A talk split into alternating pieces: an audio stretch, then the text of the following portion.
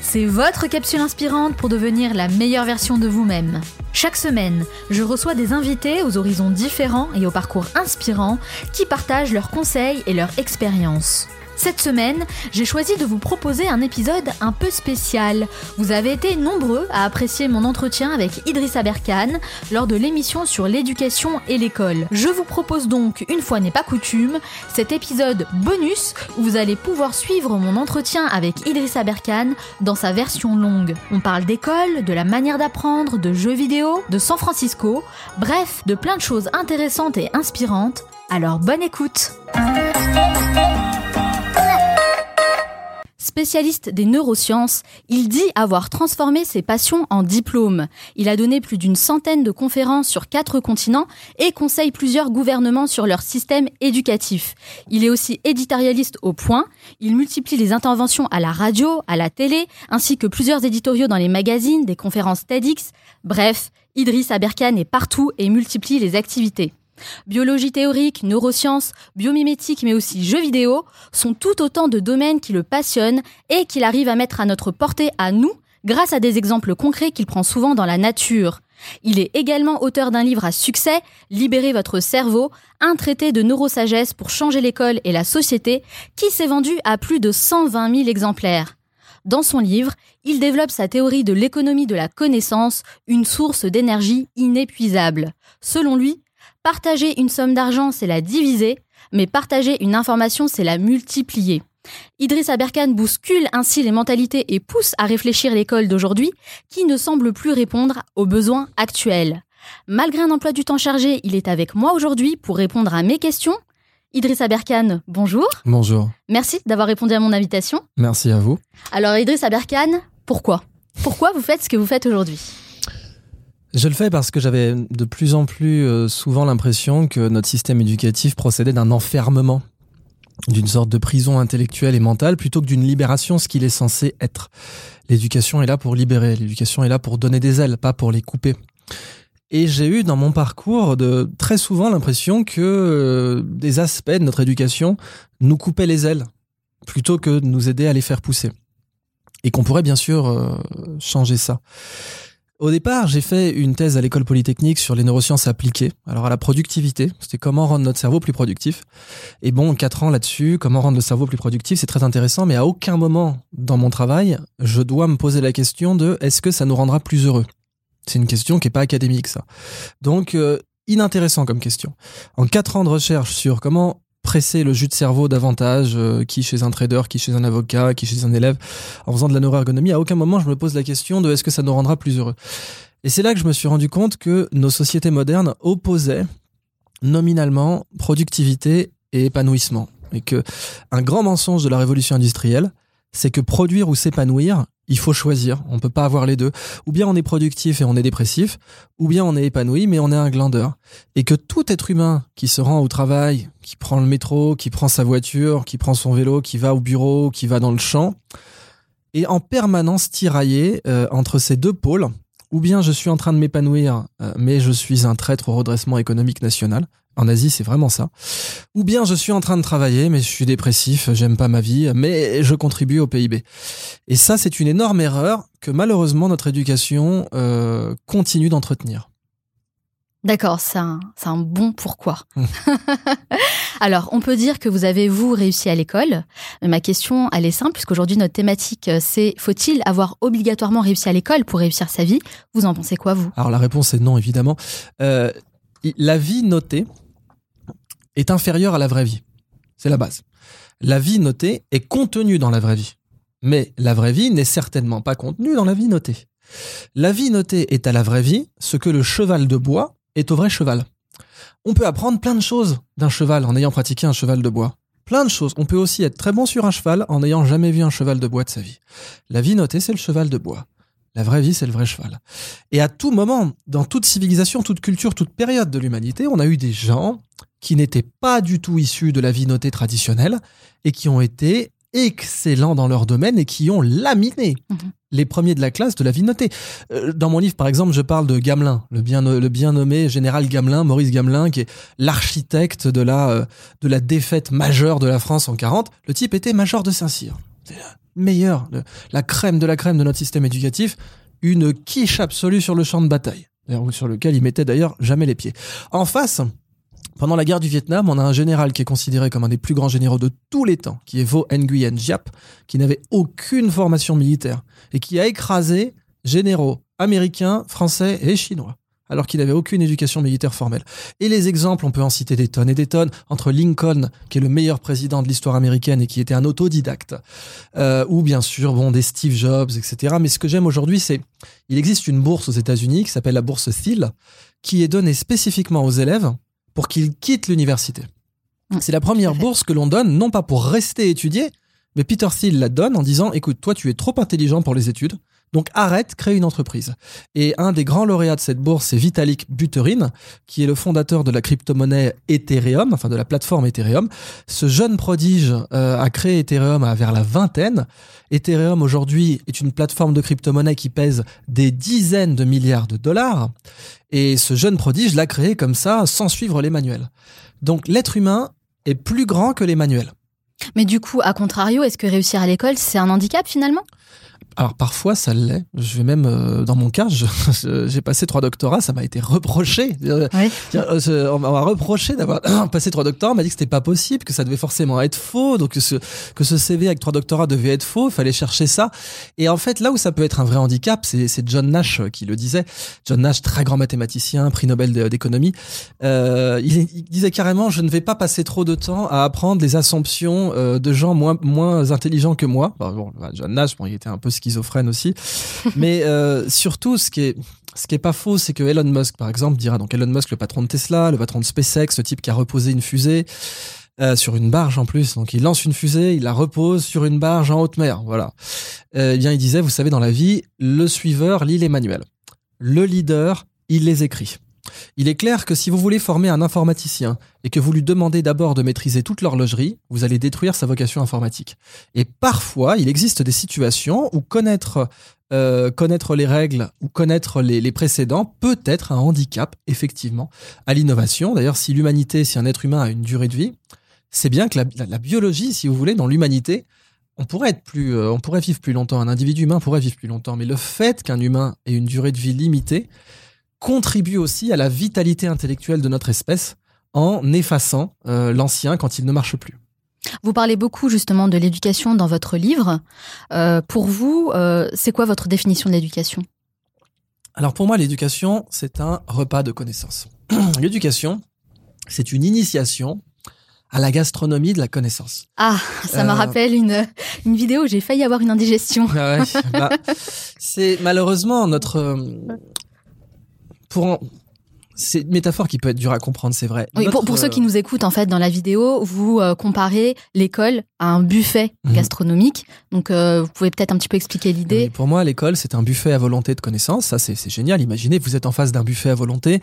Il y a tout ce que vous voulez dedans euh, viande, salade bar, boisson, dessert, massage des pieds, ce que vous voulez. Et en fait, Là, vous êtes au paradis. Vous avez faim, vous êtes au paradis.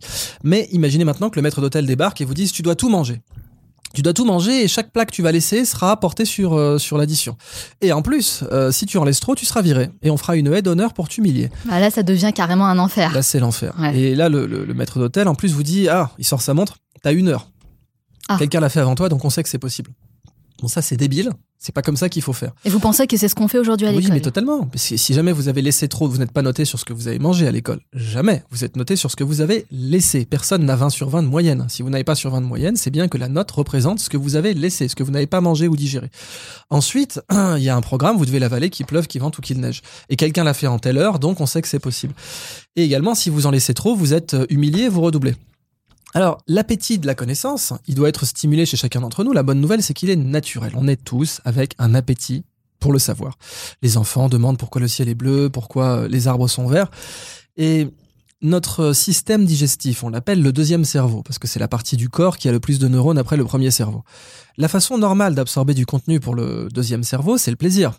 Je connais personne qui va dire ah non, manger encore la corvée. Non, manger la pause déjeuner, c'est positif. C'est un moment de détente. Bien, la pause connaissance, ça doit être un moment de détente aussi. Pourquoi voulez-vous qu'il en soit autrement pour le premier cerveau? Euh, Edgar Morin, tout récemment, qui est un tweetos euh, convaincu, Edgar Morin, euh, de, de, ses 90 ans et sur Twitter, balance là tout dernièrement, la première chose que m'a enseigné l'école, c'est la résignation à l'emmerdement. C'est-à-dire Ah. que c'était normal. C'était normal d'être emmerdé, d'être que ce soit ennuyeux. Non, ce n'est pas normal. Euh, la nourriture, une nourriture insipide, on arrête d'en manger et on a raison, elle a été mal cuisinée. Si quelqu'un vous présente un énorme morceau de bœuf bien persillé comme il faut, euh, vieilli, tout ce qu'on veut, et qui le bout, qu'il le met dans une eau bouillante à 100 degrés pour vous le cuisiner, c'est lui qui a mal cuisiné le morceau de bœuf. Le morceau de bœuf n'y est pour rien. En l'occurrence, le morceau de bœuf, pardon pour les véganes qui nous écoutent, c'est la connaissance. Et la connaissance, on peut la préparer et il n'y a aucune honte à bien la préparer. Et justement, vous m'avez parlé des notes, Mhm. et dans votre livre, vous mettez en parallèle la vie notée et la vie réelle. Mhm. Qu'est-ce que c'est exactement? Ça veut dire quoi? Bah, c'est vraiment ça, c'est-à-dire qu'il y a des actions dans notre vie qui ne sont pas notées. Il y a des situations dans notre vie, euh, l'immense majorité d'ailleurs de nos situations produisent des réactions, certes, sont des réactions, des, des- des actions que nous avons prises de façon plus ou moins responsable, mais ne seront pas notées, ne seront même pas peut-être enregistrées. Comme quoi, par exemple Mais tout ce qu'on fait, le, le choix d'un, d'un, d'un vêtement, le choix d'un Ouais. produit au supermarché, l'immense majorité de notre existence n'est pas notée. Cependant, euh, on est en train de confiner notre euh, compréhension de l'existence à la note. Et c'est valable aussi bien d'ailleurs pour les nations euh, que pour les individus. Les nations sont notées. Il y a les dettes souveraines, triple A, B+, B-. Aujourd'hui, on vit dans une civilisation de la note que le grand philosophe René Guénon, dès le début du 19e siècle, appelait déjà le règne de la quantité. Et ce règne de la quantité, qui n'est pas mal en soi, bien si c'est mal que ce soit un règne, mais la capacité à avoir des mesures quantitatives, elle est pas mal en soi. Là où elle devient mauvaise, c'est quand elle se prend pour la reine de l'existence. L'existence est beaucoup plus grande que l'existence notée. C'est un fait. C'est, il est indiscutable que l'existence humaine dépasse l'existence notée. Réduire son existence à l'existence notée, c'est un, c'est une imposture. Donc finalement, donner des notes à l'école, c'est pas forcément une bonne chose. Qu'est-ce qui pourrait remplacer ce système de notation et qui serait du coup plus efficace? Alors, la, note telle qu'on la connaît, euh, évidemment, c'est une technologie éducative dépassée. Ça veut pas dire qu'il faut pas évaluer, bien au contraire. Prenez les jeux vidéo, ils vous évaluent tout le temps. Un jeu vidéo, ça passe son temps à vous évaluer, mais ça vous dégoûte pas. Vous avez un score dans un jeu vidéo et vous pouvez perdre. Pas que vidéo, d'ailleurs, tous les jeux. hein. On peut perdre. On a un score, il y a des points. Pourtant, si on a échoué, on a envie de revenir sur un jeu. C'est quoi la différence alors Bah, la grande fait, différence euh, déjà, c'est que dans un jeu, vous avez un feedback immédiat. C'est-à-dire que la, la conséquence de votre action vous est immédiatement présentée dans un jeu. Imaginez à l'école, euh, à l'université, vous avez un examen. Vous avez 20 questions. Question 1, vous mettez la réponse, aucun retour. Question 2, aucun retour. Question 3, aucun retour. Vous faites les 20 questions, vous donnez votre copie, et trois semaines plus tard, hors contexte, vous avez un retour. Ça, c'est l'école. Un jeu, vous avez deux retours par seconde. Évidemment que c'est plus efficace, parce que la fréquence de retour est le cœur de l'apprentissage, et c'est bien pour ça que les pilotes d'avion apprennent sur simulateur, et certainement pas uniquement sur feuille de papier. Et c'est bien pour ça que les chirurgiens apprennent de plus en plus avec des jeux aussi. À Paris 5, par exemple, il y a un laboratoire qui s'appelle L'île humain, c'est que je salue aujourd'hui, qui enseigne euh, toute la pratique médicale avec des jeux et des simulations. Et on sait que ça marche mieux. Ils ont même créé une application qui s'appelle Staying Alive, pour enseigner le massage cardiaque, parce que le facteur clé de succès d'un massage cardiaque, c'est le rythme, et le rythme idéal, c'est le nombre de battements par minute de Staying Alive. Donc les gens, ils jouent sur leur tablette en tapant sur la tablette au rythme de Staying Alive, et quand on les met, c'est génial, ça Mm. retient, ça reste mieux dans leur tête, et ça fait qu'ils seront moins stressés, parce qu'ils auront appris dans une situation un peu ludique, quand ils auront une vraie personne entre la vie et la mort devant eux. Donc ça, c'est la différence très forte entre le jeu et euh, disons la note telle qu'on la connaît, ce qui n'empêche pas au jeu de noter. En fait, le jeu nous note encore plus, puisque deux réactions par seconde.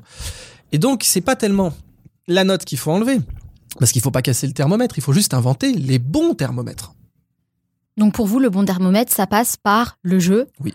euh, l'apprentissage de manière ludique. Tous les mammifères jouent pour apprendre. C'est quelque chose, c'est incroyable que j'ai encore à le, à le rappeler ça aujourd'hui, on est en 2017. Mm. Tous les mammifères jouent pour apprendre, petit 1. Plus un animal est intelligent dans la nature, plus il joue. Et cette corrélation, alors qui n'est pas forcément un lien de cause à effet, mais il se trouve qu'il a été démontré récemment que c'est un lien de cause à effet, eh bien cette corrélation et ce lien de cause à effet pour le coup, entre euh, jeu et intelligence, on le retrouve chez le perroquet, chez le corbeau, les corbeaux jouent, les perroquets jouent, les bébés tigres jouent, les bébés lions jouent, les proies jouent. Aussi bien les proies que les prédateurs, les dauphins jouent. Donc, dans la nature, à chaque fois que la nature doit apprendre doit sélectionner un comportement d'apprentissage très pointu, par exemple un chimpanzé qui utilisera un bâton pour aller chercher des fourmis dans une fourmilière, ou euh, un aigle qui utilisera une pierre pour casser un œuf trop dur, ou, ou une tortue, que sais-je. À chaque fois qu'un comportement précis, avec des outils précis, doit être appris dans la nature, la nature sélectionne le jeu. Or, la nature, c'est un monde hostile. La nature, elle est un poil plus sélective que le concours d'entrée à Polytechnique. Si vous échouez dans la nature, vous êtes mort. Donc la sélectivité de la nature est infiniment supérieure à une maths sup, maths.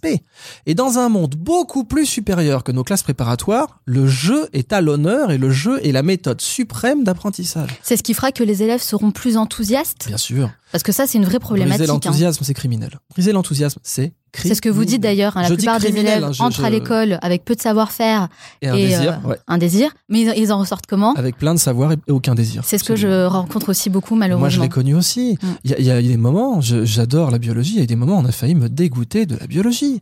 Et, et c'est euh, c'est ce que je dis effectivement dans le bouquin. Si vous échangez votre enthousiasme pour de la pour de la connaissance, si vous arrivez avec de l'enthousiasme et peu de connaissances et que vous sortez avec beaucoup de connaissances mais aucun enthousiasme, ben la transaction que vous venez de faire, c'est d'échanger un moteur contre une carrosserie.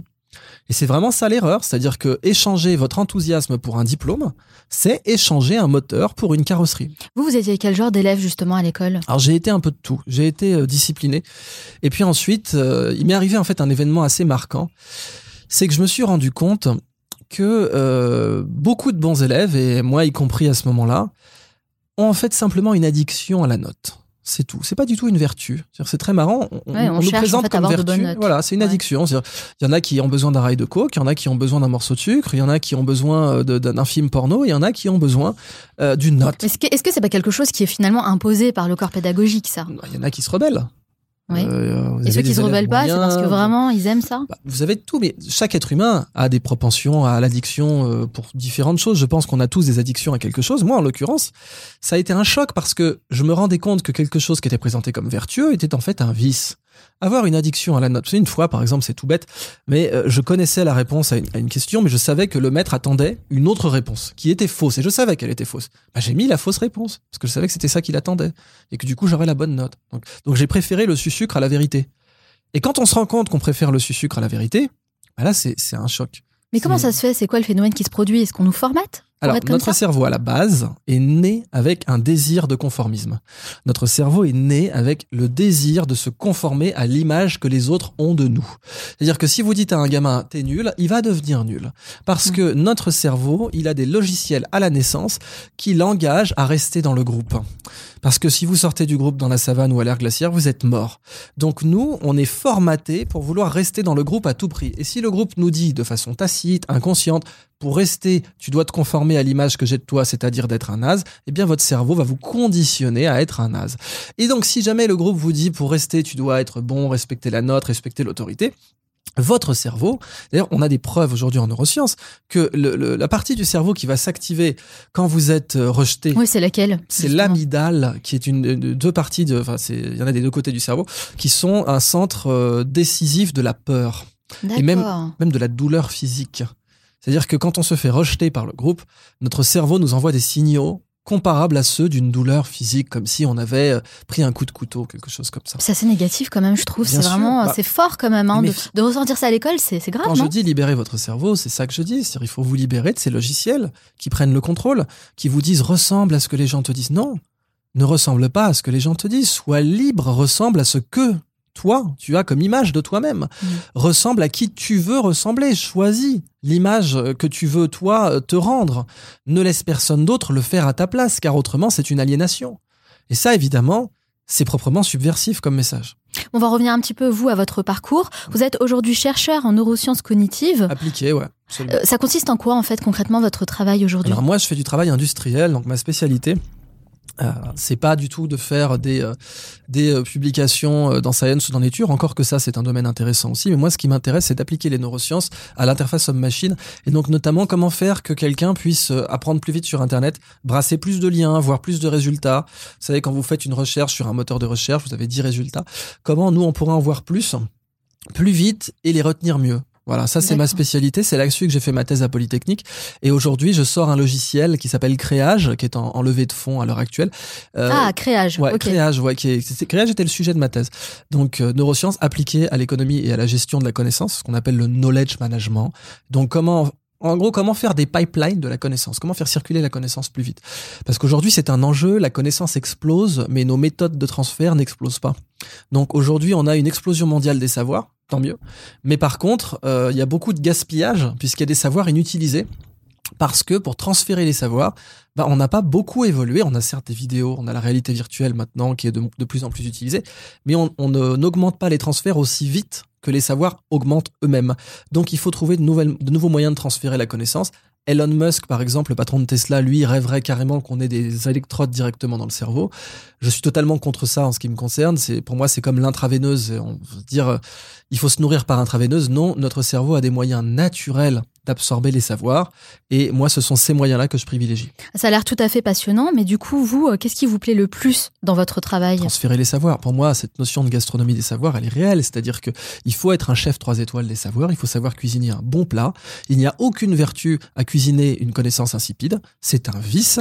Un de mes mentors euh, spirituels, si vous voulez, Richard Francis Burton, grand explorateur britannique qui parlait 29 langues couramment, disait euh, dans ce monde, chaque vice apportait la couronne de la vertu et chaque vertu a été bannie comme un, comme un péché ou comme un crime au cours du temps, eh bien il est vrai qu'aujourd'hui, un vice que l'on présente comme une vertu, c'est de servir des plats de connaissances insipides. C'est un scandale. C'est un scandale, je suis d'accord.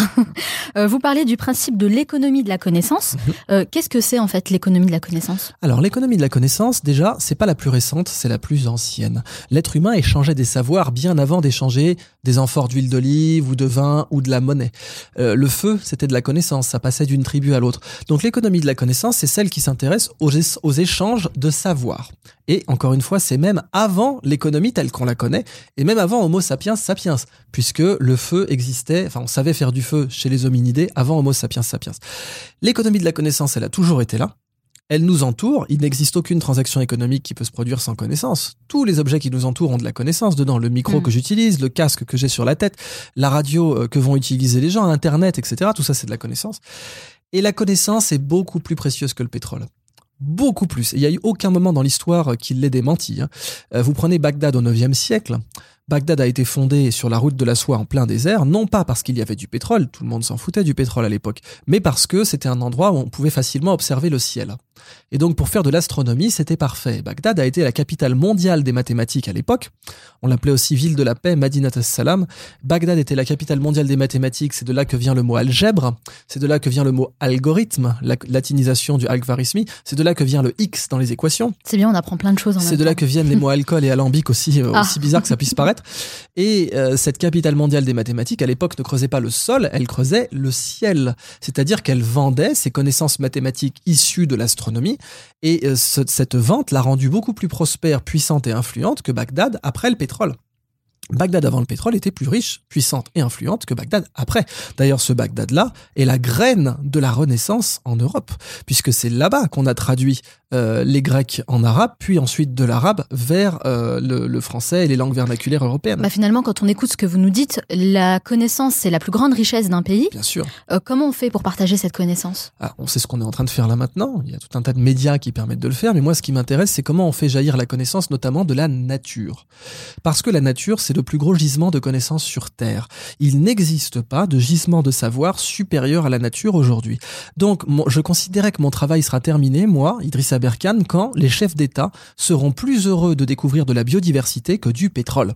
Pour l'instant, certains chefs d'État trouvent ça évident. Par exemple, la présidente de l'île Maurice, euh, professeure Amina Gourib Fakim, que je salue au passage, eh bien, elle, pour elle, c'est déjà évident que la biodiversité mauricienne est euh, une source de, richesse très supérieure. Et je parle bien de PIB, là, je suis terre à terre, hein, je dis pas euh, philosophiquement. Non, non, de façon terre à terre, la biodiversité est une source de prospérité et d'emploi supérieure au pétrole. Il n'y a pas d'autres pays qui le comprennent? Les petits en général. En général, ce sont les petits pays comme la Suisse, comme euh, la Norvège en termes de population. Pas, encore que la Norvège a un énorme fonds de pension, comme vous le savez, sur le pétrole, mais de plus en plus, elle le comprend. L'Islande, clairement, euh, Singapour, etc. Parce que l'autre mensonge de la révolution industrielle. J'ai commencé l'émission en parlant du mensonge qui était euh, produire ou s'épanouir, il faut choisir. L'autre mensonge de la révolution industrielle, c'est nature ou emploi, il faut choisir. On ne peut pas avoir les deux. Là où il y a de la nature, il n'y a pas d'emploi, c'est la campagne. Et là où il y a de l'emploi, il n'y a pas de nature, c'est la ville. Et que cette opposition soit un état de fait nous a amené, nous les humains, à croire qu'elle était fatale, qu'il était physiquement impossible d'avoir nature et emploi en même temps. Et ça, c'est faux. Ça, c'est une erreur. On peut réconcilier nature et emploi. D'accord, très bien. Euh, alors, vous, voyagez beaucoup du coup mhm. Énormément. Vous étiez même à l'île Maurice. J'ai vu plein de conférences euh, de vous là-bas. cette fois, c'était Nouméa euh, pour, pour ce Nouméa, exactement. justement, pendant vos voyages, est-ce que du coup, vous avez découvert des modèles d'éducation dont on pourrait nous nous s'inspirer ici en France? Ouais. Absolument. Déjà, vous avez la fameuse technique de Singapour pour enseigner les maths. La méthode de J'en entends beaucoup parler en ce moment sur Internet, effectivement. Et oui, parce qu'elle est toute simple. notre cerveau, il aime le concret. Alors, notre cerveau, il a quand même évolué. Enfin, je veux dire, les neurones au-delà même de notre cerveau. Euh, on part, partons des méduses. Tiens, bon, les, méduses ont des neurones, notamment pour se mouvoir. L'origine du neurone, c'est le mouvement. C'est pas la pensée, c'est le mouvement. C'est pas le langage, c'est le mouvement. Et notre cerveau, il a évolué d'abord pour voir le monde concret tangible. Parce que le monde concret, c'est le monde qu'on peut manger, ou qui peut nous manger. Donc dans la savane, c'est vachement important d'y prêter plus attention à lui. Le monde abstrait, demande des efforts. Notre cerveau a une capacité d'abstraction, mais elle demande un effort. Alors il y a une règle générale, ce qui demande un effort est impopulaire, ce qui demande aucun effort est populaire. Et ça c'est valable en politique. Je vous laisse méditer là-dessus. Mais notre cerveau prête bien davantage attention au concret. C'est pour ça que l'art abstrait est beaucoup plus ennuyeux à regarder que l'art figuratif. je vais pas dire ennuyeux, je vais dire fastidieux, parce que l'art abstrait demande un effort. L'art figuratif, ça saute aux yeux, on voit tout de suite. Eh bien, la méthode de Singapour rend concrète les maths pour les enfants et les, rend tangibles. Et tangible en neurosciences, c'est un mot qui est lourd de sens. Et du coup, ils apprennent beaucoup mieux. Et derrière ça, il y a l'idée de l'ergonomie, c'est-à-dire que l'ergonomie n'est pas un vice. Moi, j'ai eu des profs dans une des écoles que j'ai fréquentées, évidemment, je vais pas dire laquelle, parce qu'elle continue à, dire ça, qui m'ont dit, je ne fais pas d'effort pour vous parce que faire de la pédagogie, ce serait vous insulter. On vous a sélectionné, nous sommes une grande école française, faire de la pédagogie, ça serait vous insulter. On pense comme ça en France. Il y a des gens qui pensent c'est Sparte. Voilà, Sparte versus Athènes. Nous, on est dans le mode spartiate. À la Napoléon, il faut souffrir. Et la, méritocratie, c'est une souffrancocratie. Bah D'ailleurs, c'est l'étymologie du mot travail, hein, la souffrance. Tout à fait, travail, qui vient donc un instrument de torture, tripalium. Mmh. Euh, et en italien, c'est lavoro, qui est les douleurs de l'accouchement. Euh, trabajo en espagnol, toujours pareil, tripalium, cet instrument de torture. Donc oui, oui, dans le monde latin, on a vraiment l'idée que euh, si on ne souffre pas, on ne travaille pas. Cette idée est profondément ancrée dans l'inconscient collectif. Est-ce qu'il y a d'autres euh, concepts, d'autres méthodes dont on pourrait encore s'inspirer? Alors, moi, j'aime bien voir la méthode effectivement en bout de chaîne. Par exemple, en classe, ça, j'en parlerai jamais aussi bien que Céline Alvarez. Je vous recommande de, de, de, voir le travail de Céline Alvarez, Les lois naturelles de l'enfant. Excellent ouvrage que je considère très objectivement comme supérieur au mien parce que concrètement, elle a Gennevilliers, elle a réussi à apprendre à lire, écrire, compter et faire des divisions avec reste, donc des divisions euh, entières, à ses enfants de 4 à 5 ans. Ça, c'est vraiment extraordinaire. Là, si vous voulez voir une bonne méthode d'éducation en bout de chaîne, il faut regarder ça. Moi, par contre, je m'intéresse aux structures. Je suis un structuraliste, je critique jamais les gens, je critique les, systèmes. Et quand on prend du recul sur les structures, ce que l'on observe, c'est que le système pédagogique suisse, ou islandais, ou finlandais, ou suédois, ou de Singapour, ces systèmes-là sont très peu bureaucratisés. Très très peu. La bureaucratie est quasiment inexistante et euh, parfois même il n'y a pas de ministère. Vous prenez le, cas, le cas suisse, il n'y a même pas de ministère de l'éducation nationale en Suisse. Mais euh, surtout, les... on fait confiance à l'intervenant en bout de chaîne. C'est-à-dire que le professeur, on considère que c'est lui qui est le plus responsable de l'éducation. Alors que dans le modèle français, le professeur est le moins responsable de l'éducation. Ce sont ceux qui font les programmes, c'est le ministère, c'est le haut de la pyramide qui est responsable de l'éducation en France. Le professeur est le moins, il applique. Il n'a pas le droit d'improviser et il n'a certainement pas le droit de faire du mentorat, d'être un mentor. Pourtant, on sait depuis l'Antiquité, depuis Socrate, Platon, Aristote, depuis les Bottéguets de la Renaissance, avec Léonard de Vinci, Victorien de Feltre, on sait que le mentorat est de très loin le meilleur modèle d'apprentissage. Et c'est ce que pratiquent les meilleurs systèmes pédagogiques. Mais chez nous, il est interdit tacitement, puisque le mentorat, c'est mettre un intermédiaire entre l'État et l'élève. Et notre système éducatif l'interdit rigoureusement. Alors Mais- pourquoi? Ah, oh, pardon, je vous laisse finir. Bah, La question c'est d'où vient notre système éducatif? Pourquoi les Suisses, les Ouais, Singapouriens, voilà, pourquoi oui. les Finlandais et les Suédois ou les Islandais n'ont pas bureaucratisé leur éducation? Parce que eux n'ont jamais eu peur de la sécession. Il ne faut pas oublier que notre système éducatif a une origine politique très forte que l'on ne peut pas ignorer. Si on est matérialiste, si on observe juste la dimension matérielle de notre système éducatif, on est obligé d'observer qu'il est né non seulement dans la colonisation, Ferry était un colonisateur convaincu, grand défenseur de la mission civilisatrice de la France, mais aussi dans une période de centralisation des pouvoirs en France. Et notre système éducatif avait donc comme impératif politique absolu que l'on dise nos ancêtres les Gaulois de Cayette à Pointe-à-Pitre en passant par Dakar et Biennois. Jamais les Suisses n'ont eu ce problème-là. Les Suisses font confiance à leur périphérie, alors qu'un système éducatif, dans le cas français, eh bien, au départ, est là pour centraliser le pouvoir et asseoir l'autorité centrale. Donc il faut surtout pas qu'on enseigne en breton, par exemple, ce qui était un des grands enjeux du temps de Jules Ferry, non plus bien sûr en Wolof. Et il faut que tout le monde dise et apprenne la même chose à la même vitesse. Et il faut surtout que le prof n'ait aucune initiative en bout de chaîne. Alors même si le professeur justement n'a pas beaucoup de pouvoir, euh, il est quand même important à l'école. il devrait en avoir beaucoup plus. Mais c'est quoi un bon prof Mais finalement en fait, d'abord, c'est un prof qui prend son pied, c'est tout bête. Ouais. Mais un professeur qui aime ça. Le problème, c'est que en, ma- en matière bureaucratique, on ne peut pas le mesurer, ça, le noter. Euh, la- donc, pour l'avancement d'un prof, si vous êtes une bureaucratie stricte, vous ne pouvez pas produire de l'avancement sur un enseignant. Euh, si- sur son épanouissement, vous n'allez pas pouvoir le noter. Ça, par contre, vous pouvez produire une note administrative sur sa conformité. Du coup, c'est ça qui va déterminer la carrière, la conformité, et pas l'enthousiasme. Et c'est ce qu'il faudrait changer un petit Évidemment. peu, c'est ça? Un prof épanoui. Aujourd'hui, ce qu'on a, c'est en gros, je me fais chier à donner le cours, tu te fais chier à écouter le cours, tout va bien. C'est le tango de la souffrance.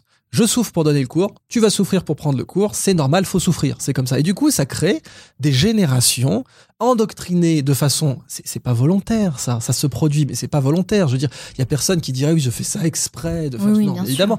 Mais c'est le résultat final, c'est-à-dire que le Mm. résultat final est qu'on a des générations qui sont endoctrinées inconsciemment à l'idée que si on souffre pas, on n'est pas productif.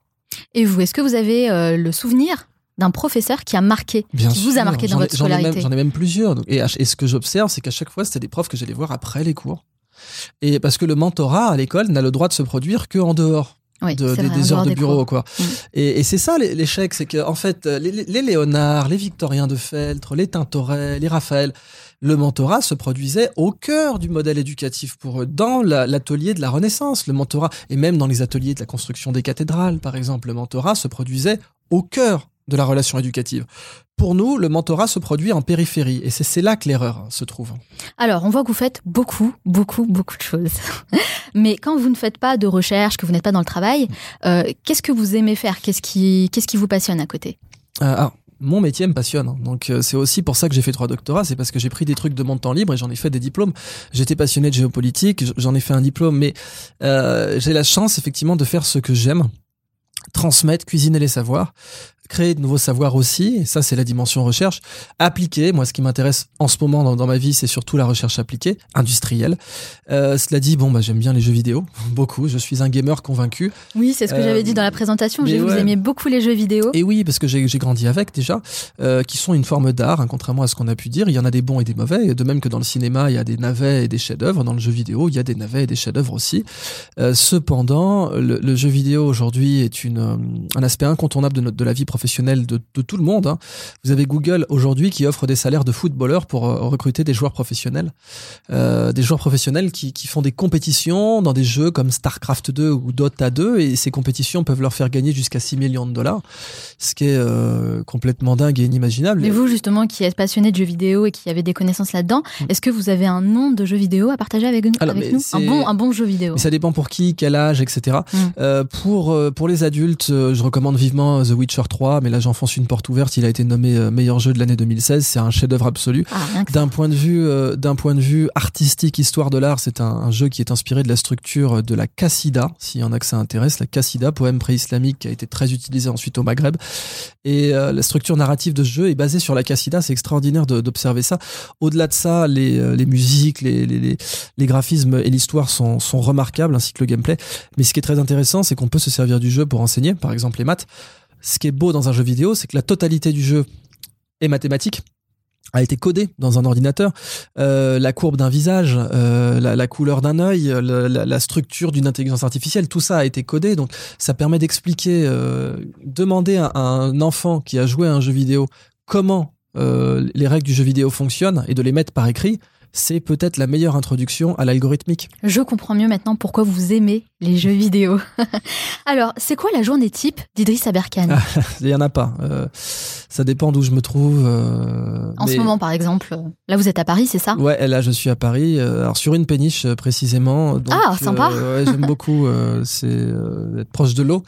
Donc, une journée type, pour moi, en général, c'est un petit, tout petit peu de sport quand même, pour pas être... parce que je suis quand même relativement sédentaire, pas dans Plutôt le matin voyage, ouais, plutôt le matin. Mmh. Mais ensuite, bah, j'aime bien me nourrir de connaissances. Donc, c'est des vidéos YouTube. Ah, donc pas de petit déjeuner. en même temps, si, si, bah, j'aime bien faire les deux. Voilà, donc tac, devant le café, une petite vidéo. Euh, et puis ensuite des trucs à lire, des articles, souvent du TechCrunch, de l'Engadget, des choses comme ça. Et ça serait quoi, du coup, votre journée idéale? Bah, une journée qui se qui recommencerait pas à l'identique tous les jours. C'est une journée idéale, c'est justement une journée qui, euh, encore une fois, comme disait Richard Francis Burton, hein, que j'adore citer, euh, comme les étoiles, euh, ne t'arrête jamais, mais ne te presse jamais. Comme les étoiles dans le ciel, ne t'arrête jamais, mais ne te presse jamais. Alors en faisant mes petites recherches sur internet, je suis tombée sur différentes, différents articles, différentes vidéos. Mhm. J'ai cru comprendre que vous aviez une relation assez particulière avec une ville San Francisco. Ah oui, tout. Comment vous savez ça? Je l'ai dit dans une vidéo, ça? Ah bah oui, bien sûr, j'ai fait mes petites recherches. Je me rappelais plus l'avoir dit dans une vidéo, ça. Mais je me demande pourquoi. Qu'est-ce qui vous attache tant en fait à cette ah, ville Vous devez le savoir. Alors du coup, vous connaissez l'histoire Ah bah non, je sais pas, je euh, sais pas du tout. Je voudrais que vous me racontiez justement. Dit la nana avec 23 fiches devant elle. Je sais pas, il y a une histoire de bague, il y a une histoire, il y a une histoire de bague. Ouais. Donc en fait, euh. j'ai deux bagues à la main droite. Il y en a une qui est sur mon index, qui est mon anneau sigillaire, qui est mon sceau, quoi, mon blason avec ma devise personnelle. C'est quoi votre devise euh, personnelle Ma devise personnelle, c'est mais pas leurs rêves.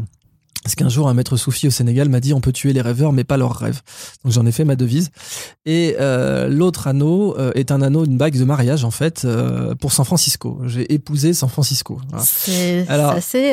Parce qu'à l'époque, j'étudiais le, le, cas d'une d'une pathologie neuronale où, où, des gens peuvent tomber amoureux d'un objet. Il y a une femme américaine qui s'appelle Erika Eiffel qui est tombée amoureuse de la Tour Eiffel. C'est la suite d'un trauma. elle, elle a épousé la Tour Eiffel. Mais elle, s'appelle vraiment Erika Eiffel. Elle a fait changer son nom à Eiffel. Ah, d'accord. Elle a épousé la Tour Eiffel et changé son nom Eiffel. J'ai trouvé ça tellement mignon, même si ça devrait pas, puisque en l'occurrence c'est pathologique, que je me suis dit que j'allais épouser San Francisco. Voilà. Donc vous avez aussi la même pathologie. Euh, voilà, sauf que moi c'est délibéré, c'était volontaire.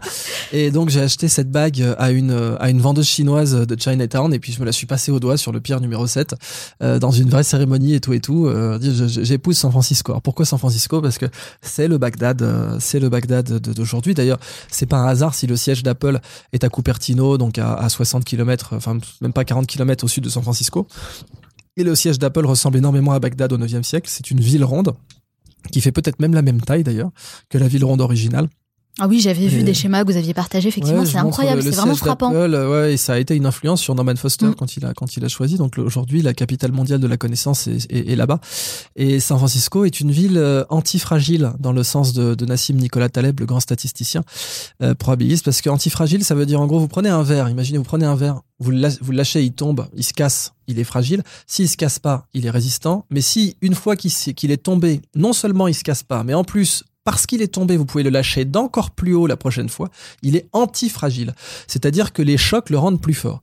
Et les humains sont antifragiles. Et c'est une vertu humaine euh, à travers toute l'histoire d'être antifragile, de se nourrir en permanence des chocs. C'est ce que disait Churchill et c'est ce qu'ont dit euh, tous les grands leaders à travers à travers l'histoire. Et San Francisco a cette marque de l'antifragilité parce que c'est le tremblement de terre euh, de 1906 qui l'a rendue plus forte. Si la ville n'avait pas été rasée par ce tremblement de terre, eh bien la Silicon Valley n'aurait eu, euh, n'aurait, ne serait née là-bas. Et puis maintenant, c'est vrai que c'est la mentalité euh, qu'on connaît euh, bah, à la Silicon Valley, dans les startups qui se créent, etc.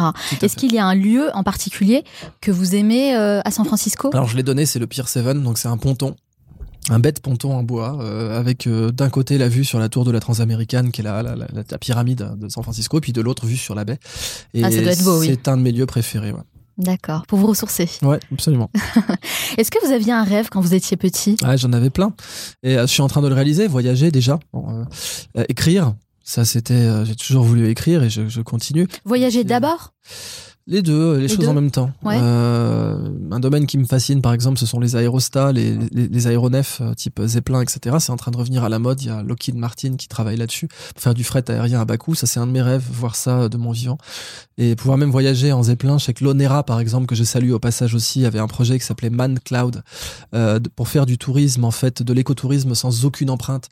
Donc, euh, passer lentement au-dessus d'une d'une forêt euh, amazonienne sans, sans laisser la moindre trace et profiter de la beauté du lieu. Et un projet français a fait ça d'ailleurs, c'était le radeau des cimes. Tout ça, c'était, euh, ça fait partie de mon, de mon champ onirique, quoi, de ce genre de choses. Ça, c'est dans la bucket list d'Idriss Aberkan. Ouais, tout à fait. c'est pour ça que j'ai travaillé pour Sea Orbiter d'ailleurs, le, le projet de station océanique internationale. Est-ce qu'il y a une personne qui vous a marqué, qui a marqué votre parcours? Plein. Il y a eu euh, Gunther Poli, euh, qui est peut-être mon plus grand mentor pour les pour les conférences, que le que le Tasmanian Time et le Huffington Post ont appelé le, le Steve Jobs du développement durable. C'est qui? Gunther Poli, donc c'est le un des grands noms de l'économie circulaire avec Hélène MacArthur, Janine Benyus, euh, etc. Tous les tous les grands noms du cradle to cradle aussi. Et Gunther Poli, j'aime beaucoup ce qu'il fait parce que lui porte l'économie circulaire à un niveau de rentabilité indiscutable. C'est-à-dire que euh, il démontre clairement qu'abolir le déchet, abolir le déchet, comme on a aboli l'esclavage, c'est-à-dire un monde où les déchets, comme les esclaves aujourd'hui, appartiendront au musée. Le zéro déchet. Le zéro déchet. ouais. C'est bien, c'est bien. On va en parler que bientôt là dans le Manal Show. Rentable. C'est ça le truc, c'est que encore une fois, les gens se disent non, non, non, tout ce qui est bon pour nous est bon pour la planète est forcément plus cher, et tout ce qui est mauvais pour nous est mauvais pour la planète est forcément moins cher. Et le Gunther arrive en disant c'est faux, on peut abolir le déchet. Pourquoi? Parce que déchet plus connaissance égale richesse. Si on marie le bon déchet avec le bon savoir, eh bien, on obtient non pas un passif, c'est-à-dire un truc qui coûte de l'argent, mais un actif, un truc qui en rapporte. Ça, c'est une adéquation qui, que vous aimez bien. Absolument, oui, parce que c'est la façon de traiter nos déchets. Euh, Dans le passé, on enterrait les déchets dans la terre ou dans la mer. Aujourd'hui, il faut les enterrer dans la connaissance. Euh, dans le passé, on les enterrait dans la terre ou dans la mer parce que ils étaient infinis pour nous. Pour nous, grossièrement, la terre et les océans étaient infinis, donc on pouvait jeter ce qu'on veut. Avec la globalisation, la terre et la mer ne sont plus infinis. Tant mieux. Mais euh, du coup, il faut, si on veut noyer nos déchets, il faut les noyer dans la connaissance. Tout revient toujours à la connaissance Bien sûr, finalement. mais la connaissance, c'est la base de notre existence et de notre condition terrestre. Aujourd'hui, vous avez 31 ans, c'est ça? C'est ça. D'accord. Vous avez fait beaucoup de choses, même si vous, vous restez encore jeune. Mais euh, quels sont du coup les enseignements que vous en avez tirés? Ah bah, euh, c'est des enseignements qui, comme toujours, avaient déjà été écrits avant. Euh, c'est juste que quand on l'a vécu, euh, quand on l'a vécu dans sa chair, c'est encore mieux. Euh, Il y a un enseignement qui est que un mal peut devenir un bien, un bien peut devenir un mal. Ça, ça a été une constante dans ma dans ma dans ma carrière.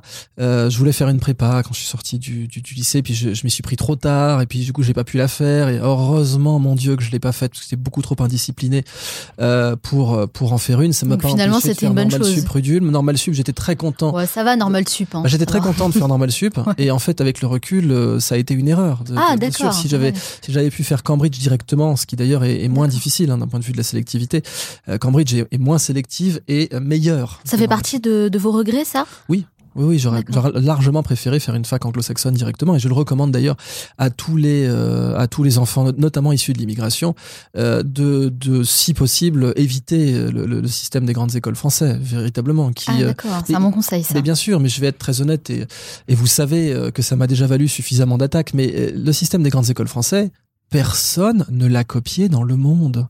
Point. C'est un, fait. Quand personne ne copie votre système, il y a deux attitudes. Ou bien vous vous dites, ah, euh, on a merdé, on a mal fait. Ça, c'est l'attitude du sage ou de l'humble. Ou bien vous dites, mais non, malheureux, c'est l'exception culturelle française. En gros, t'as rien compris, on est meilleur que toi. Bon, euh, je vous laisse, euh, je vous laisse décider euh, de quelle interprétation nous avons, nous avons choisi de nous doter. Mais j'ai recommandé à beaucoup de, de, d'élèves et de lycéens de partir plutôt, par exemple, à l'EPFL en Suisse, à l'ETH à Zurich. Juste après le bac. Juste après le bac, oui, bien Mm. sûr, qui sont de bien meilleures écoles et dont, le, dont le, le système pédagogique est bien plus performant et adapté au 21e siècle. Et comment vous voyez votre carrière dans les 30 prochaines années? 30, bon, ça fait peut-être Moi, je mais... si, si, il faut compter sur 30, euh, enfin j'espère en tout cas, mais je considérais que mon travail a été fait quand tous les chefs d'État sur Terre préféreront trouver de la biodiversité que du pétrole. Quand, quand ça, ce sera une évidence. Et, et- et les vrais, les vrais euh, difficiles, les vrais qui seront les plus rétifs à ça, ce seront les grands pays en termes de surface, comme euh, bah, les BRICA, Brésil, Russie, Inde, Chine, Canada, Australie, qui sont les plus grands pays du monde après les États-Unis, euh, avec les États-Unis qu'on exclut parce que les États-Unis ont déjà euh, tout ratiboisé chez eux. So- et on, on le voit avec le gaz de schiste en ce moment, il continue. Euh, Mais c'est un gros challenge, vous pensez que c'est vraiment, ce sera vraiment possible bah, il suffit de démontrer. En fait, il, s- il faut, il faut vraiment ne pas en faire un choix moral. Il faut en faire un choix purement terre à terre, en disant regardez les chiffres, c'est plus rentable. Ouais, Votre forêt amazonienne, là, elle vaut plus vivante que morte. C'est tout. Et donc, si votre Clint Eastwood vaut plus vif que mort, ils vont le ramener vif plutôt que mort. La forêt amazonienne, il faut la ramener vive plutôt que morte. Elle Ça me- vaut plus. Ça me fait penser à toutes les problématiques euh, qu'on a euh, aujourd'hui, par exemple à Rio de Janeiro. Oui, tout à fait. Moi, j'y étais. Mm. Et euh, j'ai vu en fait les catastrophes. Eh oui. hein. Ça m'a vraiment beaucoup peiné parce que c'est une, ville magnifique. Et encore, là, c'est la côte qui a déjà été complètement esquintée, mais euh, le Brésil a les, a les mêmes enjeux que les États-Unis d'Amérique au 19e siècle, c'est-à-dire que là, il y a la conquête de l'Ouest. Euh, le Brésil est un pays qui est, dont le développement est quasi totalement côtier. Euh, Juscelino Kubitschek, le président brésilien dans les années 60, avait choisi euh, de, de relocaliser sur Brasilia, où il a forcé ses ministres. Il leur a dit soit vous allez euh, à Brasilia, soit je vous vire. Ça a un peu redistribué l'activité vers le centre, mais aujourd'hui, il y a une conquête de l'Ouest avec les mêmes problématiques que les conquêtes de l'Ouest au 19e pour les États-Unis, c'est-à-dire la relation aux Indiens, la relation à la nature. Et il faut à tout prix éviter que les- tous les bricas, d'ailleurs, pas que le, le Brésil, le Canada, l'Australie aussi, la Russie et la Chine aussi, il faut à tout prix éviter que ces pays reproduisent les mêmes erreurs que les États-Unis d'Amérique. Tout à fait. Alors, euh, vous m'avez, euh, vous avez partagé avec nous le conseil justement que vous donneriez à des étudiants euh, qui sortent du bac. Mhm. Imaginons que vous trouvez devant un groupe d'étudiants d'Harvard. Ouais. Quel conseil vous aimeriez leur donner? Bah, moi, de toujours se, se laisser euh, guider par ce qu'ils aiment. hein. Euh, encore une fois, c'est du remix parce que Steve Jobs l'avait dit avant moi, et puis Léonard de Vinci l'avait dit avant Steve Jobs. et Ouais, mais puis ça veut dire que c'est vrai, que c'est vraiment quelque Mais, bah, chose c'est- d'important. C'est absolument vrai. C'est-à-dire que euh, pour, selon les Japonais, on doit trouver notre ikigai. Ikigai, ça veut dire raison d'être en japonais. Et Ikigai. le ikigai, c'est l'intersection de fais ce que tu aimes, fais ce que tu sais faire, fais ce pourquoi tu peux être payé parce qu'il n'y a aucune honte à ça, et fais ce dont le monde a besoin. Voilà. Et, et si vous faites ces quatre à la fois, eh bien, vous avez trouvé ikigai. Et ça, c'est comme on le dit souvent en Asie, je crois que ça vient de Lao Tse, euh, c'est le chemin qui compte plus que la destination. Et donc, c'est trouver l'ikigai qui est, qui est l'œuvre initiatique euh, pour un, pour un être humain. Euh, naître avec, c'est limite une malédiction. Euh, ce qui est idéal, c'est de passer sa vie à le chercher, puis de le trouver vers la soixantaine ou que sais-je. D'ailleurs, il y a des grands maîtres japonais qui Ouais, en fait, sont- c'est pas l'âge qui compte finalement. Bien sûr, hein. Oui, bien, bien sûr. on On, a voit énormément d'exemples, et tout à Mm. fait, de personnes qui, se, bah, qui sont en reconversion à 30, 40, 50, Tout à fait, 60 parce qu'en fait, on est en rec- il faut quand même voir la vérité en face. Un être humain est en reconversion permanente. C'est la nature de l'homme que d'être en permanence euh, en train de se redéfinir. Et les plus grands hommes l'ont tout le temps illustré. Je prends le cas de Lincoln que j'ai déjà cité, qui est une figure qui me fascine. Abraham Lincoln a exercé un peu tous les métiers et n'était pas du tout issu d'une voie euh, d'un tapis roulant. euh. Vous savez, imaginez, vous avez déjà pris ces tapis roulants à l'aéroport qui vous permettent d'aller d'une porte à l'autre. Oui. Mais vous resteriez pas sur le tapis roulant toute votre vie. Euh, non, surtout pas. Eh ben voilà. Surtout que mon objectif, c'est de, c'est de partir. Bah voilà. Je prends de l'avion. C'est ça, exactement. Alors maintenant, vous vous trouvez devant un groupe d'étudiants dans un lycée de Seine-Saint-Denis. Est-ce que vous leur direz la même chose bien sûr. Ikigai. Je, je leur dirais de ne jamais, jamais laisser quiconque leur dire ce qu'ils valent. Là, parce que là, Seine-Saint-Denis, évidemment, ça me touche davantage. Moi, j'ai grandi dans le 9-4. Combien de fois on a, on a essayé de me rabaisser? C'est permanent. J'ai trois doctorats, on continue On d'essayer de me rabaisser. ouais, ouais. ouais. Donc, et ça m'a bien prouvé qu'en fait, dans une société industrielle où l'homme est, un, est une matière première, quand vous négociez un tapis, bah évidemment, pour avoir un bon prix sur le tapis, vous allez dire ah mais il est un peu cassé ton tapis, là, puis il y a un bout de fil qui dépasse, et puis bon, hein. si vous voulez négocier de la chair humaine, hein, c'est pareil. Il faut pouvoir dire ah non, mais c'est par exemple un polytechnicien. Ah, t'as fait polytechnique, mais mais est-ce que t'as fait les ponts? Ah, j'ai pas fait. En fait, il ah, y a bah, toujours quelque chose. il y a euh, toujours quelque chose. Un polytechnicien qui a fait les ponts. Oui, mais est-ce que tu as fait l'ENA? Bon, un type qui a fait l'ENA. Ah oui, mais est-ce que tu es allé aux États-Unis du coup? Bon, il y a un type qui a été aux États-Unis C'est pas franco-français, ça, Non, franchement. alors c'est vrai, c'est vrai, si, si. À ce niveau-là de débilité, je, je ne. Et je Non, c'est ne- pas moi qui le dis. Ah hein. non, je pèse mes mots, mais euh, je- j'assume totalement le terme. À ce niveau de débilité, oui, c'est franco-français. Cela dit, c'est une tendance générale puisque c'est une règle économique. Si vous voulez négocier un kilo de bœuf à bas prix, il faut dire que c'est un kilo de bœuf qui sent mauvais. Si vous voulez négocier un kilo de jeune à bas prix, il faut dire au kilo de jeune qui sent mauvais. Bah, la première chose que je dis aux jeunes de Seine-Saint-Denis, euh, dont je sais très bien qu'on va leur dire plus ou moins qu'ils sentent mauvais pendant 10-15 ans de leur existence, voire plus, eh bien, c'est de ne jamais laisser quelqu'un vous dire ce que vous valez. Un excellent conseil. Merci. Vraiment, ça laisse à réfléchir. Non, parce que c'est hyper important. Moi, dans mon parcours, justement, à travers mon métier, je rencontre énormément de jeunes qui sont dans des situations assez critiques, Mhm. qui n'ont plus de motivation, qui ne sont plus enthousiastes. C'est vraiment très dur, en fait, de faire euh, face à ça, parce que normalement, quand on est jeune, on a envie de croquer la vie à pleines dents, on doit avoir le Mhm. sourire. Moi, dernièrement, j'ai vu des jeunes qui avaient les larmes aux yeux. Donc, je leur dirais, Ikigai, Mais oui, parce que l'image de soi, c'est euh, avoir une bonne image de, de soi, c'est essentiel. c'est hein. essentiel. On ne sait pas à quel point, on ne mesure pas à quel point avoir une image négative de soi peut nous détruire et détruire la société avec nous. hein. Donc euh, il faut cultiver une image positive de soi. Il y a beaucoup de choses à faire, du coup, à l'école aussi. Mais comment vous la voyez, vous, l'école, dans 10 ans? Bah, dans la direction de ce que prend Singapour, la Finlande, la Suisse. Ouais. Euh, L'école idéale, c'est le mentorat. Euh, on va comparer, on peut comparer deux modèles. Parce que, encore une fois, tout n'est pas acheté dans notre école, loin de là. En fait, euh, il y a deux modèles extrêmes d'éducation. Il y a le mentorat. Euh, alors le mentorat, idéalement avec Léonard de Vinci, par exemple. François Ier, son mentor, c'était Léonard de Vinci. Là, on est dans la relation éducative parfaite, parce que Léonard de Vinci sait exactement comment capter l'attention du roi, et le roi en face, le problème pour Léonard, qui n'est pas un problème parce que c'est Léonard et qu'il est créatif, c'est que c'est le roi. C'est-à-dire, on peut pas lui dire t'es un mauvais élève, c'est le roi, il a raison, par définition. Et le roi, il a pas d'attention, hein, parce que euh, il y a la chasse, euh, il y a les, les galanteries de palais, il y a la guerre. Donc le roi, il a pas que ça à faire. Et donc, euh, si jamais ton cours il est chiant, il va te le dire tout de suite et tu vas dégager. Mais c'est Léonard en face, un autodidacte qui sait exactement comment servir un plat de connaissances. C'est le chef trois étoiles de la connaissance. Du coup, Léonard va faire en sorte que François Ier soit accro à la connaissance, au point que François Ier, avec Guillaume Budet euh, plus tard, euh, créera le Collège de France.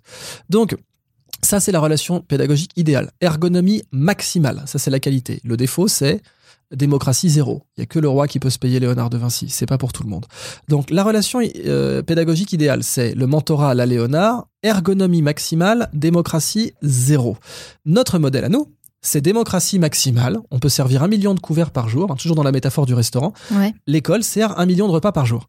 Pour servir un million de repas par jour, il faut un Big Mac. Avec la même sauce partout, le même steak partout, le même pain partout, les mêmes frites partout. Donc, c'est pas quali. Et donc, exactement, c'est pas quali, c'est du fast-food. Euh, notre système éducatif, il est fait pour servir des millions de couverts par jour, de repas de connaissances, parce que c'est la révolution industrielle, il faut qu'il y ait une main-d'œuvre qualifiée qui puisse faire tourner la machine économique, d'autant que si on ne le fait pas, on va mourir. Les pays qui se sont industrialisés vite ont souvent un système éducatif ultra violent. Comme les Japonais, Comme comme les Chinois, comme les Coréens et comme les Français, avec l'exception notable de l'Allemagne qui s'est industrialisée vite et qui a un système éducatif euh, top. Différent, très différent. oui. Mais remarque de la Suisse aussi d'ailleurs, euh, remarquez.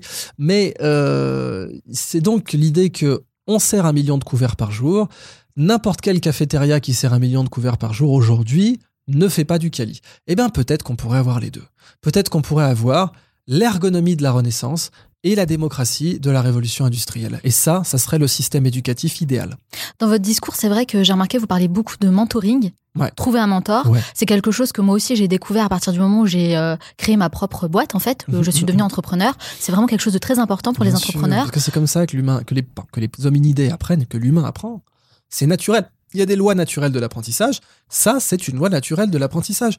Et d'ailleurs, les maîtres de la Renaissance disaient euh, qu'il fallait passer un tiers de notre temps avec nous-mêmes, un tiers de notre temps avec un élève, quelqu'un à qui on peut apprendre, et un tiers de notre temps avec quelqu'un qui peut nous apprendre. Et ce, à toutes les étapes de la vie. C'est le concept du, du maître Jedi, quoi. Vous avez euh, Obi-Wan Kenobi, euh, il a un maître, c'est quoi, Jinn, qui avait un maître qui était maître Yoda, et lui-même, il a un padawan euh, qui sera Dark Vador, etc. Bah, encore une fois, c'est euh, partager la connaissance. hein. Exactement. C'est exactement ça. On Bah, en revient toujours à ça, la et connaissance. moi, c'est comme ça en fait que j'ai pu devenir euh, bon à l'école entre guillemets. C'est que euh, si je suis rentré à Normal Sup, c'est parce que j'étais à, Orsay, à l'université d'Orsay, et je donnais des cours de soutien. Et je donnais des cours de soutien pas euh, pour des euh, pour des étudiants qui étaient l'année en dessous, mais des étudiants de la même année. Et donc, quand je prenais un cours en amphi, je le prenais dans la perspective de devoir le redonner dans l'heure qui vient. Et là, quand vous faites ça, quand vous avez calibré votre cerveau pour faire ça, pour écouter le cours, avec la perspective concrète et pratique de devoir le restituer et pas pas le restituer à un prof en mode bachotage. Non non non de devoir le restituer à quelqu'un qui ne l'a pas compris ce qui change tout. Eh bien vous devez développer des, connaissances en pédagogie mais surtout avec à heure égale de révision vous apprenez beaucoup plus vite et beaucoup plus durablement.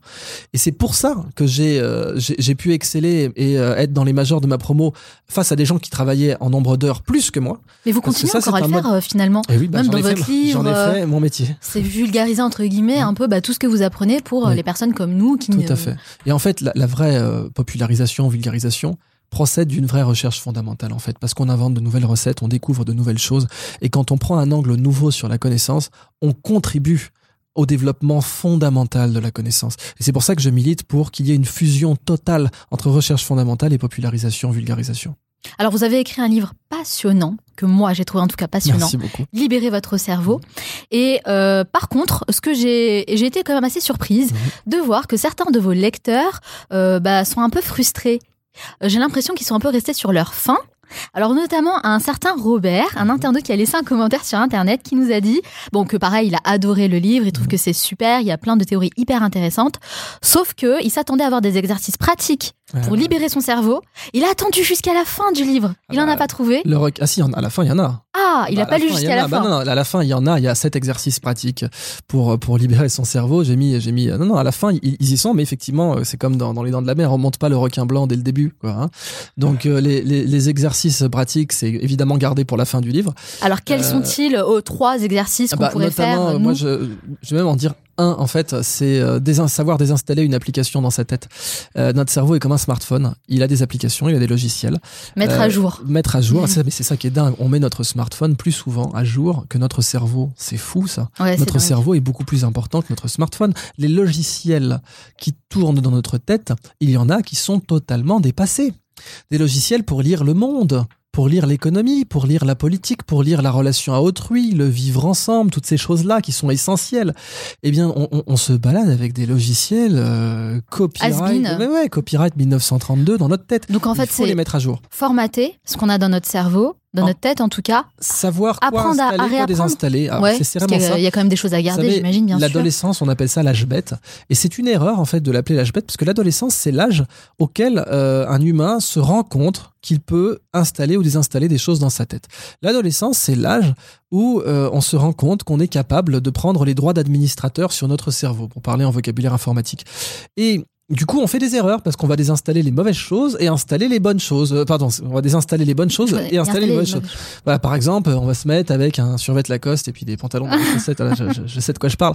Puis une petite banane Lacoste en bandoulière aussi. Voilà, bon, ce genre de, ce genre de logiciel, je l'ai pas, je l'ai pas gardé. Euh, je me suis rendu compte, il était cool, mais que c'était pas à désinstaller. Euh, à désinstaller, ouais. Mais, mais comment on fait concrètement pour désinstaller quelque chose dans notre eh ben, tête Il faut savoir qu'il tourne. Il faut déjà notre, notre, smartphone, notre, il nous dit, il nous met la liste des applis. C'est là qu'il est sympa. Il, nous le dit votre cerveau, il vous le dit pas.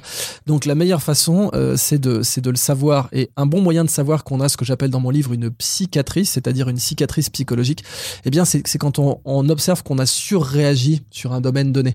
Alors le cas que je cite dans le dans mon bouquin, c'est un cas parmi d'autres, le cas de Nicolas Sarkozy au salon de l'agriculture. Euh, quelqu'un arrive qui dit je te serre pas la main et lui il enchaîne tout de suite euh, casse-toi pauvre con. Et là je suis pas du tout dans la question de juger ça ou pas.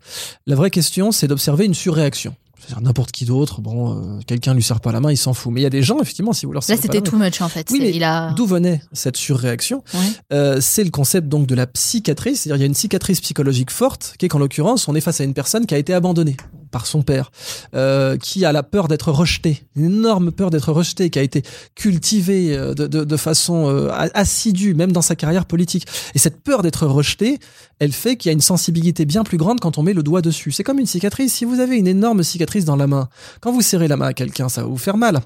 La différence entre une cicatrice physique et une cicatrice psychologique, c'est qu'une cicatrice physique, on est le premier à le savoir on la voit au creux de notre main cette cicatrice. C'est beaucoup plus facile pour tout ce qui est psychologique. Et du coup, on peut le dire aux autres. On peut dire euh, aux autres, j'ai une cicatrice euh, pour tout ce qui est physique. Vous vouliez oui, non, physique, c'est beaucoup plus difficile pour tout ah ce qui est psychologique. Voilà, c'est moi qui ai mal entendu. C'est ça, effectivement, parce que la cicatrice psychologique, eh bien, elle est beaucoup plus dure à, à, mettre en évidence.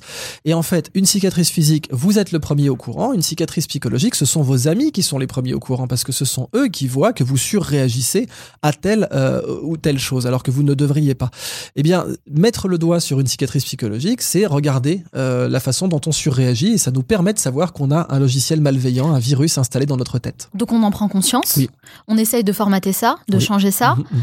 et euh, on suit votre conseil, c'est essayer d'apprendre les choses. Oui. J'essaie de voir, hein, j'ai bien compris. Donc, on, on- on apprend les choses et ensuite on essaye de transmettre les connaissances qu'on a acquis Oui. de manière à les partager avec quelqu'un Tout à d'autre. fait. Et, là, on est sûr que euh, Bah, c'est là qu'on voit qu'il y a une importance quand même grande à, à corporaliser la connaissance, à, à incarner la connaissance. La connaissance n'est pas un truc désincarné. Aristote enseignait dans un jardin, c'était pas pour rien. Euh, on écoutait en étant assis autour du maître, d'un arbre, etc. Et le côté physique tangible euh, de l'expérience, de la connaissance à transmettre, il est essentiel. Et on le voit dans les aujourd'hui meilleurs ouvriers de France, le Tour de France du, du compagnonnage, toutes ces choses-là. Ces modes de transmission de la connaissance sont remarquablement efficaces. C'est pour ça qu'ils ont persisté. tout le monde peut longtemps. partager en fait les connaissances. Oui, mais Tout la meilleure façon de partager la connaissance, c'est de la rendre tangible. D'accord. Alors Idriss Aberkan, j'ai un petit rituel à la fin de chaque interview. Je pose une série de questions rafales. Alors là, Vas-y. je vais faire appel à votre cerveau primaire. Il faut répondre le plus spontanément possible, sans trop réfléchir. Et en fait, l'idée, c'est quoi? C'est de pouvoir bah, vous connaître un peu mieux. Ça dure une minute trente. Est-ce que vous êtes prêts? Je suis prêt. Ok, c'est parti. Quelle est la première chose que vous faites en vous levant le matin Bah, Ça change, hein, c'est un café là. Aujourd'hui, euh, clairement. Double expresso bien serré. Quelle est la personne que vous admirez le plus Ah, putain, c'est dur ça. C'est dur de répondre spontanément. Gunther Poli en ce moment. Quel est le dernier livre que vous avez lu Le tout dernier que j'ai lu, euh, ça devait être la biographie de Lucky Luciano. c'est tellement pas un bon exemple en plus pour les. les écouteurs. Lucky Luciano, c'était un parrain de la mafia. Quelle est votre plus grande peur Je sais pas. C'est pas bien, mais je sais pas. Quel est votre plat préféré Euh... Allez, un homard. Un homard thermidor. Quel est l'animal qui vous représente le mieux L'ornithorynque. Quelle est l'application que vous utilisez le plus Prezi. Quel est l'endroit où vous aimez aller pour vous ressourcer La Toscane. Quel est votre film ou documentaire préféré Vérité qui dérange. Qu'est-ce qui, vous- qu'est-ce qui vous manque le plus de San Francisco L'esprit. Quelle est la chose à laquelle vous croyez et que les autres considèrent comme une folie Que un jour les chefs d'État préféreront trouver de la biodiversité que du pétrole. Quel est votre jeu vidéo préféré Chrono Trigger. Quel livre offririez-vous en premier La Cassida de Richard Francis Burton. Pour vous, quelle est la personne qui incarne le mieux le mot réussite Elon Musk. Quel a été le moment le plus marquant de votre vie Il y en a eu plusieurs, mais c'est un moment où j'ai failli mourir. Quel est votre plus grand regret? Je vais pas dire avoir étudié en France, ça serait. Ça serait. On, on la gardera Si pas la vérité, euh. celle-là. Euh, non, on ne vit ni de regret ni de remords. D'après vous, combien y a-t-il d'étoiles dans notre système solaire? Alors, euh, 1000 milliards fois 400 milliards. Vous êtes sûr pour euh, le nombre d'étoiles dans le système Ouais, Je solaire me suis fait avoir, c'était le système solaire, il y en a qu'une, effectivement. On me pose tellement la question euh, combien y a-t-il d'étoiles dans notre univers Ah, Et là, j'ai donné le nombre d'étoiles dans l'univers. bon ça va, on vous en veut pas. Merci Idriss Aberkan d'avoir répondu à mes questions. Alors, pour toutes les personnes qui nous écoutent, vraiment, vraiment, je conseille euh, de lire le livre, votre livre, Libérer votre cerveau. C'est vraiment un livre passionnant et qui a été une vraie source d'inspiration pour moi. Et sinon, si on veut en savoir davantage, on peut vous retrouver où? Alors sur mon site idrissaberkan.org et puis euh, une fois que vous avez euh, mon livre, il y a quand même des, des auteurs très au-dessus, par exemple Céline Alvarez, Michael Launay, le grand roman des maths. Là je parle des livres qui sont sortis un peu en même temps que le mien. Euh, et puis bien sûr les travaux de Gunther Poli, la biographie d'Elon Musk est toujours intéressante. Et si on veut suivre votre actualité, vous êtes sur les réseaux sociaux un peu? Oui, euh, mais pareil mon site idrissaberkan.org et sinon C'est là où oui, tout se passe. Sur, sur Twitter ou sur Facebook. Ça marche. Merci Idriss, Merci encore une vous. fois. Je vous souhaite encore beaucoup, beaucoup de succès dans tous vos futurs projets. Merci. J'espère que cet épisode spécial va vous aider à libérer votre cerveau. Et n'oubliez pas, ne restez pas passif, passez à l'action. Si cette émission vous a plu, pensez à vous abonner sur SoundCloud et Apple Podcast en cherchant le Manal Show pour recevoir les autres épisodes. N'hésitez pas à venir me donner votre feedback sur la page Facebook du Manal Show, ça m'aide beaucoup. Nous, on se retrouve la semaine prochaine pour aborder une nouvelle thématique qui va vous passionner, j'en suis sûre. Ciao